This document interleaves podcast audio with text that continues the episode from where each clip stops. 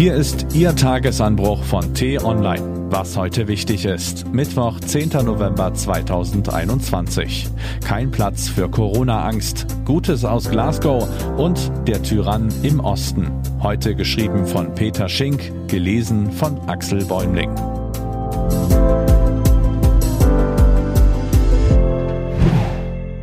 Die Zuversicht wird siegen. Morgen ist es also soweit. Der Bundestag berät über das neue Corona-Gesetz, den Anfang vom Ende der Corona-Pandemie. Am Donnerstag in acht Tagen soll es beschlossen werden. Die epidemische Lage nationaler Tragweite ist dann Geschichte. Klingt irrwitzig bei Inzidenzen, die so hoch sind wie nie zuvor. Der gesunde Menschenverstand sagt uns das. Rechtsexperten sehen das differenzierter, denn je höher die Impfquote in der Bevölkerung ist, desto unverhältnismäßiger sind Grundrechtseinschränkungen für diese Gruppe. Ein Maßnahmenkatalog soll nun es werden. Angewandt wird dann das, was gerade nötig ist. Auch wenn es im Moment absurd klingt, die Pandemie für beendet zu erklären, aber es ist gut so. Nicht nur Journalisten haben ja oft gefordert, dass Corona-Maßnahmen im Bundestag beschlossen werden sollten, statt ohne demokratische Legitimation als Verordnung erlassen zu werden. Der Maßnahmenkatalog soll außerdem sicherstellen, dass Corona-Maßnahmen nicht ständig neu definiert werden. Etwas Verlässlichkeit und Beständigkeit nach all den Monaten des Aufsichtfahren. Seit dem Beginn der Pandemie haben wir viel gelernt und vor allem eins, wie tückisch das Virus ist. Wir haben Kontakte reduziert, Masken aufgezogen, uns geimpft. Wir haben gelüftet, Hände desinfiziert, uns schnell getestet. Alles mit einem Ziel, das Risiko einer Erkrankung maßgeblich zu reduzieren. Und doch steigen jetzt wieder die Inzidenzwerte. Die Zahl der belegten Betten in den Krankenhäusern nimmt rapide zu. Bei Peter Schink wächst wieder ein diffuses Unwohlsein, eine Sorge um Kinder und Freunde, auch um den eigenen Gesundheitszustand. Dabei ist er gegen Corona geimpft, nicht alt und auch nicht gesundheitlich vorbelastet. Ist das schon Corona-Angst? Er selbst hat erst gestern seinen neunjährigen Sohn wieder vom Judokurs abgemeldet. Zu viele ungeimpfte Kinder wälzen sich da über die Turnmatten. Unser Wissen über das Virus hat in der Pandemie zugenommen, doch wie wir uns verantwortungsvoll verhalten, müssen wir immerzu neu definieren.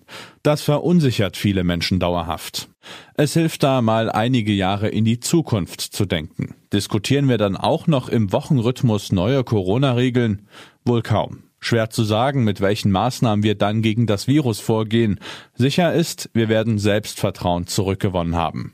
Schon jetzt wissen wir eigentlich, wie wir mit dem Virus umgehen müssen. Wir können Corona mit umsichtigem Selbstvertrauen begegnen. Mit Impfen, Abstand halten, Masken, Lüften, Hygieneregeln und Testmaßnahmen. Dann können wir ein weitgehend normales Leben führen. Die Zuversicht kann über die Corona-Angst siegen. Dazu gehört dann auch, dass es wieder normal ist, sich mit Freunden zu treffen, im Restaurant zu sitzen und Veranstaltungen zu besuchen. Ein gewisses Risiko, sich dabei zu infizieren, wird auch für Geimpfte bleiben, nur sterben wir dabei nicht. In der Zukunft werden wir zurückblicken und dann hoffentlich stolz sein können auf das, was wir geleistet haben. Die große Wirtschaftskrise ist ausgeblieben. Die Gesellschaft hat im Großen und Ganzen zusammengehalten. Wir haben mit unserer Solidarität abertausenden Menschen das Leben gerettet. Und dabei Selbstvertrauen gewonnen, dass wir auch so eine Krise meistern können. Rückblickend werden die derzeit steigenden Corona-Zahlen nur eine Momentaufnahme sein. Das Ende der epidemischen Lage hingegen hat einen Eintrag in den Geschichtsbüchern sicher.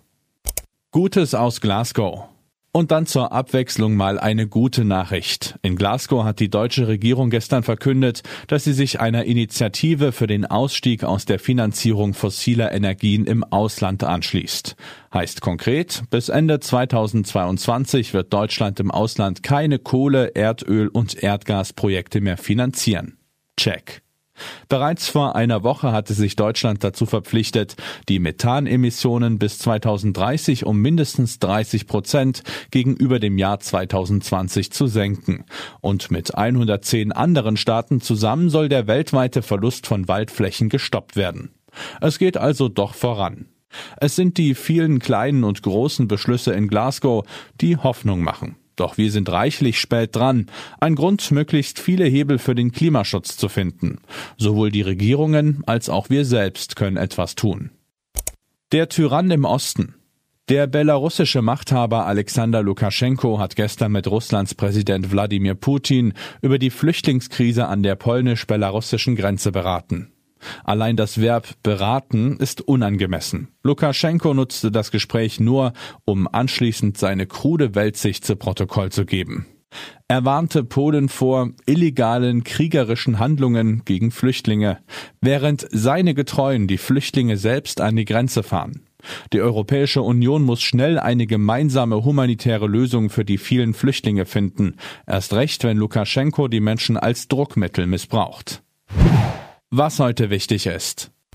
Die T-Online-Redaktion blickt heute für Sie unter anderem auf diese Themen. Die FDP kämpft seit langem gegen zu scharfe Corona-Maßnahmen. Doch jetzt steigen die Zahlen auf immer neue Höchststände und die Ampelkoalitionäre wollen handeln. Johannes Bebermeier und Tim Kummert berichten. Derweil wächst in Europa die Sorge vor einem Corona-Hotspot im Herzen des Kontinents. Wie das Ausland auf uns blickt, beschreibt Patrick Diekmann. Und über ein Jahrzehnt prägte Patrick Andersson als Innenverteidiger beim BVB und FC Bayern die Bundesliga. Mittlerweile ist er 50 Jahre alt und noch immer ein Experte des schwedischen Fußballs. Alexander Kohne traf Andersson in Stockholm. Diese und andere Nachrichten, Analysen, Interviews und Kolumnen gibt's den ganzen Tag auf t-online.de. Das war der T-Online-Tagesanbruch vom 10. November 2021, produziert vom Online-Radio- und Podcast-Anbieter Detektor FM. Wenn Sie uns bei Apple Podcast hören, lassen Sie uns gern eine Bewertung da. Vielen Dank. Ich wünsche Ihnen einen frohen Tag. Ihr Florian Harms.